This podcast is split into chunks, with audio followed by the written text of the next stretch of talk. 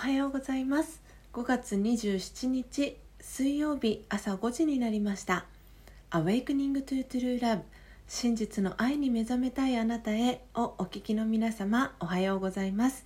パーソナリティのコーヒー瞑想コンシェルジュスジャータ千尋です。えー、昨日はヘッドスパでですね頭のむくみが、えー、取れてすっきりクリアな、えー、朝を迎えておりますが、え皆様は、えどのような、え朝をお過ごしでしょうか、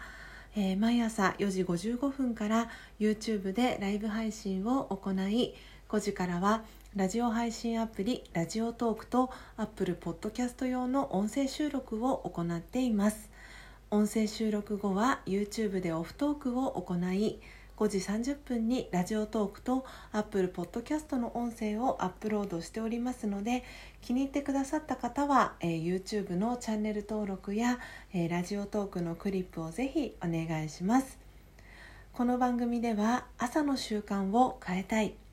早起きをしたいと思いながらもなかなか実行できていない方にスジャータのライフスタイルや考え方体験談を包み隠さず等身大でお届けしていく番組です。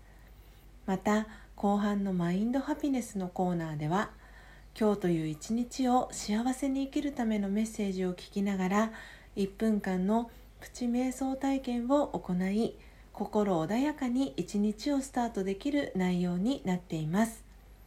毎朝このラジオを聴き続けることでリスナーの皆様お一人お一人が本来の自己の素晴らしさに気づき真実の愛に目覚めマインドハピネス。今この瞬間幸せでいる生き方で過ごせるよう全身全霊でサポートしていきますのでどんな方でも安心してご参加ください。ではまずは最初のコーナーです。最初のコーナーは「モーニングアイ」スジャータが今伝えたい思いということでこのコーナーではスジャータが今朝ラジオトークリスナーと YouTube の視聴者の皆さんに伝えたい考えや思い目に留まった景色や出来事からの気づきを惜しみなくシェアしていくコーナーです。それでは今朝のモーニングアイ、えー、スジャータが今伝えたい思いは小中学生の頃何してた？です。えー、ということで、えー、小中学生の頃、えー、皆さん何していたか覚えていますでしょうか、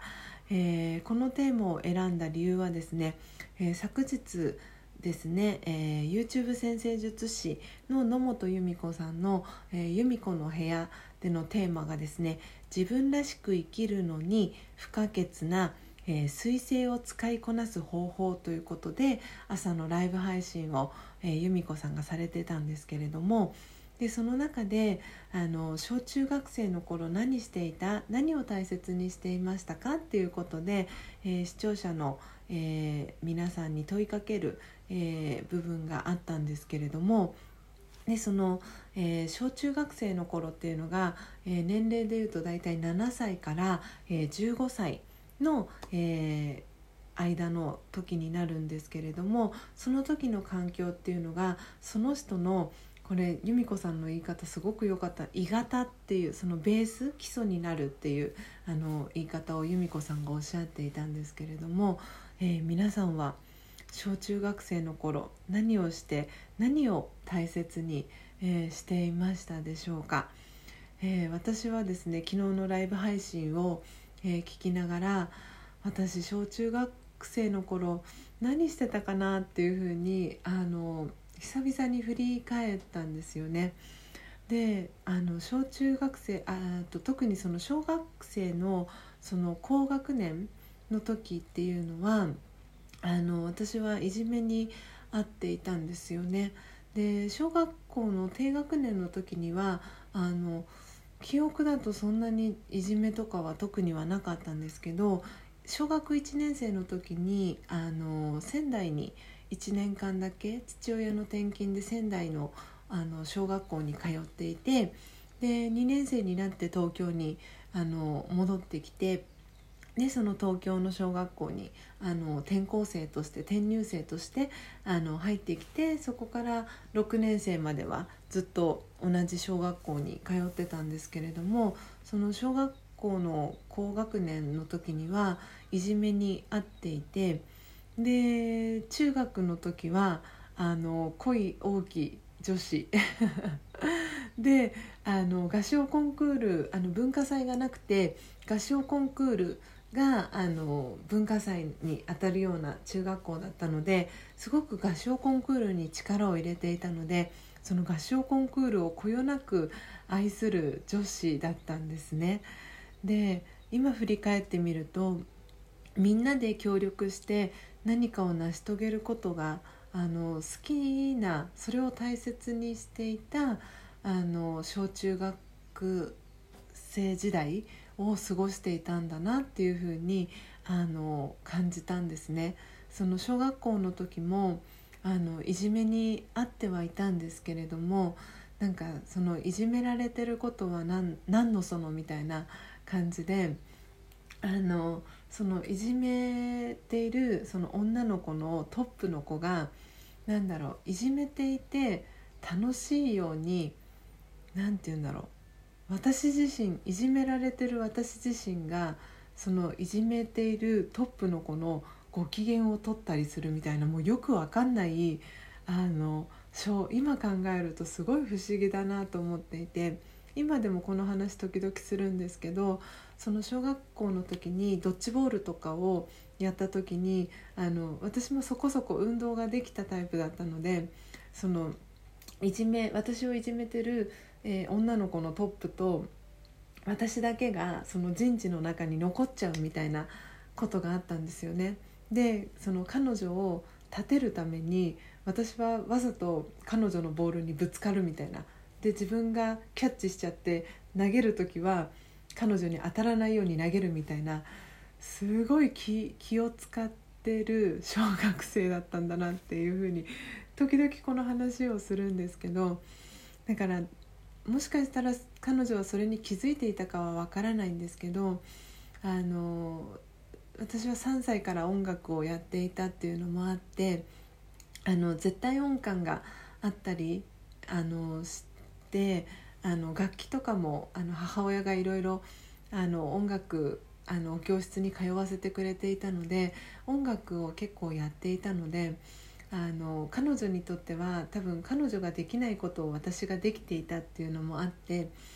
いろいろとその嫉妬の対象だったのかなっていうふうにあの今思い出すと、えー、そんなことも感じていました。でもその中でも私自身大切にしていたのはみんなで協力して何かを成し遂げるっていうのがあの私自身があの小中学生の頃に、えー、大切にしていたことだったんだなっていうことに、えー、改めて、えー、気づく機会になりました、えいかがでしたでしょうか、え今日のスジャータのモーニングアイが皆様にとって今日一日を過ごす中でのささやかなヒントになれば幸いです。以上モーニングアイスジャータが今伝えたい思いのコーナーでした。では続いてのコーナーです。続いてのコーナーはマインドハピネス。今日という一日を幸せに生きるためのメッセージのコーナーです。このコーナーでは今日という一日を幸せに生きるための瞑想コメンタリーをスジャータが読み上げます。瞑想コメンタリーとは音声ガイドのことを意味します。えー、それでは今日の瞑想コメンタリーです。今日の瞑想コメンタリーは無条件の愛です。無条件の愛。自分自身を星のような光の点であるとイメージしましょう。上の方から愛の光がシャワーのように降り注いでいます。この光はどこから来ているのでしょう。すべての魂の父であり母のような存在。純粋な無条件の愛の光です。その光に包まれて私は愛でいっぱいになります。誰もがこの愛の源の子供光の存在だと気づきます。今私は魂の視線でみんなを兄弟として見ることができます。オームシャンティいかがでしたでしょうか？今日の瞑想コメンタリーは無条件の愛ということでお届けいたしました。本日も最後までお聴きいただきありがとうございます。今日の放送内容はいかがでしたでしょうか？今日のモーニングアイは、えー、小中学生の頃何していたということで、えー、その中からの気づきと、えー、スジャータが大切にしていたことをお届けしました。そしてマインドハピネスのコーナーでは無条件の愛ということで愛が、えテーマでした、え皆様の心に響くキーワード、え何か、え見つかりましたでしょうか？えー、明日もですね朝5時30分に、えー、音声配信をお届けしていきますのでどうぞお楽しみに。Awakening to True Love 真実の愛に目覚めたいあなたへ。ここまでの放送はコーヒー瞑想コンシェルジュスジャータ千尋がお届けいたしました。今日もマインドハピネスな一日をお過ごしください。また明日お会いしましょう。さようなら。